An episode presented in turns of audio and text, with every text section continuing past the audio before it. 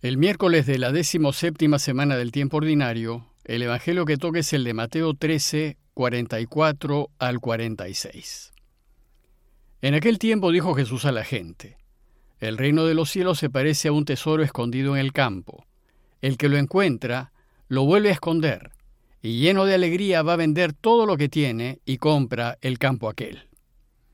El reino de los cielos se parece también a un comerciante en perlas finas, que al encontrar una de gran valor, se va a vender todo lo que tiene y la compra. En el relato de hoy, Mateo nos presenta dos parábolas más de su capítulo de las parábolas. Estas dos parábolas son las del tesoro escondido y la de la perla, que como veremos son parábolas semejantes que nos ofrecen una enseñanza parecida. Estas parábolas reflejan la reacción de la gente cuando descubren lo que significa que Dios reine, y cuando se dan cuenta del valor del reinado de Dios y de lo extraordinario que es vivir el camino de Jesús. Recordemos que el propósito de Jesús es que descubramos lo maravilloso que sería el mundo si Dios reinase, y que nos animemos a ayudarlo a reinar caminando su camino. Veamos las parábolas. Estas dos parábolas suponen a personas buenas, espiritualmente sensibles, de recta intención y deseosas de que este mundo sea mejor. Personas que desean que haya justicia y paz para todos. Personas que no quieren que nadie sufra, ni pase hambre, ni necesidades, ni dolores. Personas que sueñan con un mundo mejor, con un mundo bueno y renovado. En fin, personas que esperan que en vez de abusos haya solidaridad, que en vez de corrupción haya servicio y que en vez de mal haya bien. Bueno, pues las dos parábolas de hoy recogen esas esperanzas en un mundo nuevo que se encuentra en el corazón de muchas personas, de aquellas que se juegan la vida, ponen manos a la obra y tratan de realizar sus sueños y buscar la manera de que en efecto éste sea un mundo mejor, pero también de aquellas personas más pasivas que solamente sueñan con un mundo nuevo, pero no hacen nada al respecto. Veamos la primera parábola la del tesoro escondido. Dice Jesús que el reino de los cielos se parece a un tesoro escondido en el campo. El que lo encuentra lo vuelve a esconder, y lleno de alegría, va a vender todo lo que tiene y compra el campo aquel. Lo primero que nos dice la parábola es que el reinado de Dios se parece a un tesoro escondido, es decir, que no es visible ni es evidente. Además se trata de un tesoro, pues en efecto el reinado de Dios es lo más valioso que podamos imaginar. Pues si los pueblos fuesen gobernados por Dios mismo, entonces habría verdadera justicia y verdadera paz, y todos viviríamos felices.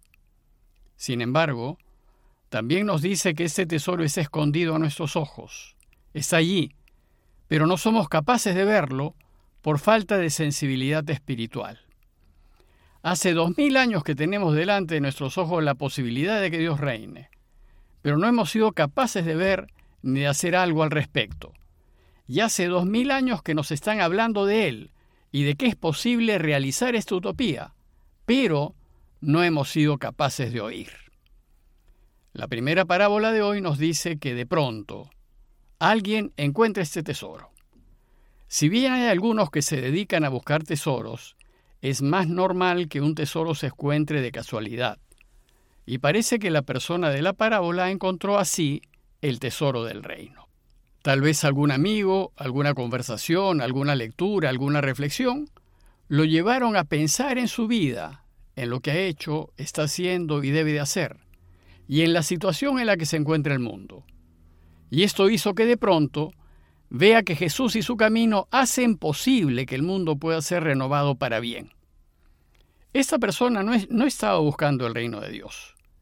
Sin embargo, era una de esas personas que soñaban con un mundo renovado, y al toparse con el camino de Jesús, es decir, al encontrar este tesoro, todo tuvo sentido y todo se hizo claro.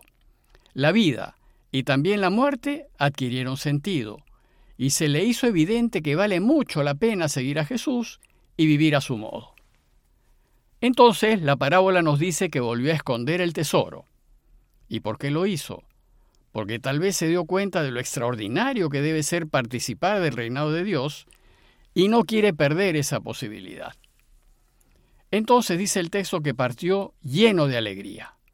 Es que la alegría que uno siente al descubrir las maravillas del camino de Jesús y al caer en cuenta de la posibilidad real de que reine es indescriptible. Y como su deseo es conservar de todas maneras el tesoro encontrado, fue a vender todo lo que tenía para comprar el campo aquel. Jesús nos dice que lo vendió todo, pues se dio cuenta de que nada de lo que había hecho, amado y poseído hasta ese momento era comparable con el tesoro que había encontrado. Ahora, su único deseo era conservar su tesoro, y entonces va y compra el campo aquel. Vender todo lo que tiene expresa el extraordinario valor del tesoro encontrado. Para esta persona, el tesoro encontrado lo vale todo. Ya nada más le interesa. Ni siquiera le interesan los sueños y proyectos que tenía. Ahora solo le interesa que Dios reine. A los ojos de los demás, lo que hace esta persona es una locura, una insensatez. Y esto porque no tiene ni idea de lo que ha descubierto. Bueno, pues esto es lo que sucede con muchas personas que de pronto cambian de vida, dejan lo que estaban haciendo y se dedican de lleno a procurar que Dios reine. Son aquellas personas que con valentía empiezan a vivir su vida de otra manera, al modo de Jesús, y ésta se les ilumina rápidamente. Estas son las personas que descubren el tesoro en el campo. La segunda parábola de hoy es la de la perla. Dice Jesús que el reino de los cielos se parece también a un comerciante en perlas finas, que al encontrar una de gran valor, se va a vender todo lo que tiene y la compra. Esta parábola es semejante a la anterior, pero en este caso ya no es alguien que encuentra por casualidad un tesoro, sino que se trata de un buscador de tesoros, de perlas. No es cualquier persona, sino una que está en búsqueda, es un buscador de Dios que está aquí representado por un comerciante que busca perlas finas. Bueno, pues esta persona quiere una vida feliz y un mundo mejor, y empieza a recorrer caminos que lo puedan llevar a realizar estos deseos. Se trata pues de una persona que insatisfecha de la vida que lleva, se pone en búsqueda de Dios. Tal vez se trata de personas que se meten en voluntariados, en servicios sociales, en grupos religiosos o en política, para ver si por esas vías es posible arreglar en algo las cosas. Y está buscando la mejor manera, el mejor medio y la vía más directa para lograrlo, a través de grupos religiosos, sociedades, ideologías y partidos. Y las perlas serían imágenes de estos diversos medios y propuestas que buscan que este mundo sea mejor, un mundo en donde reine la justicia y la paz, y en donde la gente pueda vivir feliz. Y como es un buscador, ha indagado, ha investigado, ha estudiado, ha rezado, hasta que de pronto este buscador encuentra la perla, aquella de extraordinario valor que ha venido buscando durante toda su vida. Es decir, descubre a Jesús y el reino del que nos habla. Y descubre que esa perla, que vale más que todas las demás, es que Dios reine. Y también descubre que el modo de hacer realidad ese reino es viviendo el camino de Jesús. ¿Y entonces qué hace este buscador de perlas cuando encuentra la perla más valiosa? Dice el texto que se va a vender todo lo que tiene y la compra.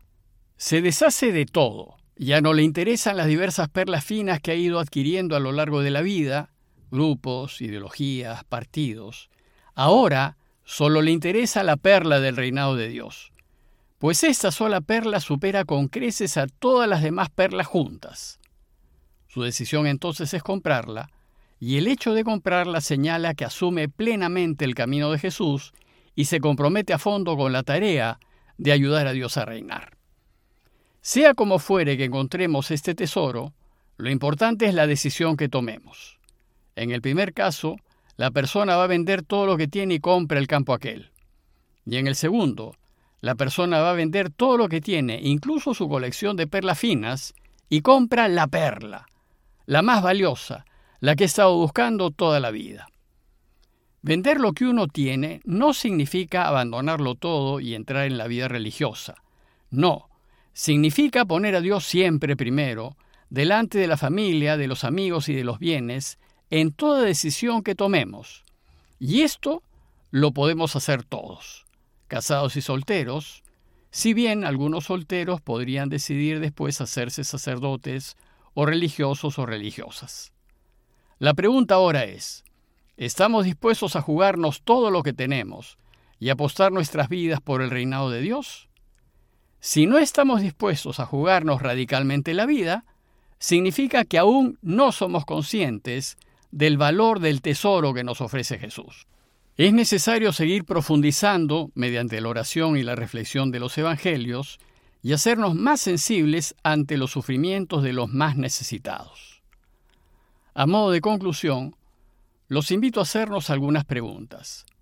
Primero, ¿me interesa un mundo mejor, más humano, más justo y sin corrupción, en donde nadie tenga que sufrir y en donde todos podamos ser felices? Segundo, ¿Soy consciente de que el reinado de Dios puede hacer posible que este mundo sea mejor? ¿Soy consciente de que su reinado puede convertir a este mundo en un paraíso? Y por último, ¿me interesa conocer más a Jesús para comprometerme más con Él y con su causa? Pidámosle a Dios que nos permita encontrar este tesoro escondido que es su reinado, que nos haga descubrir esa perla fina y que nos dé su gracia para poder cambiar, dejar, vender todo lo que tenemos y arriesgarnos a seguirlo. Parroquia de Fátima, Miraflores, Lima.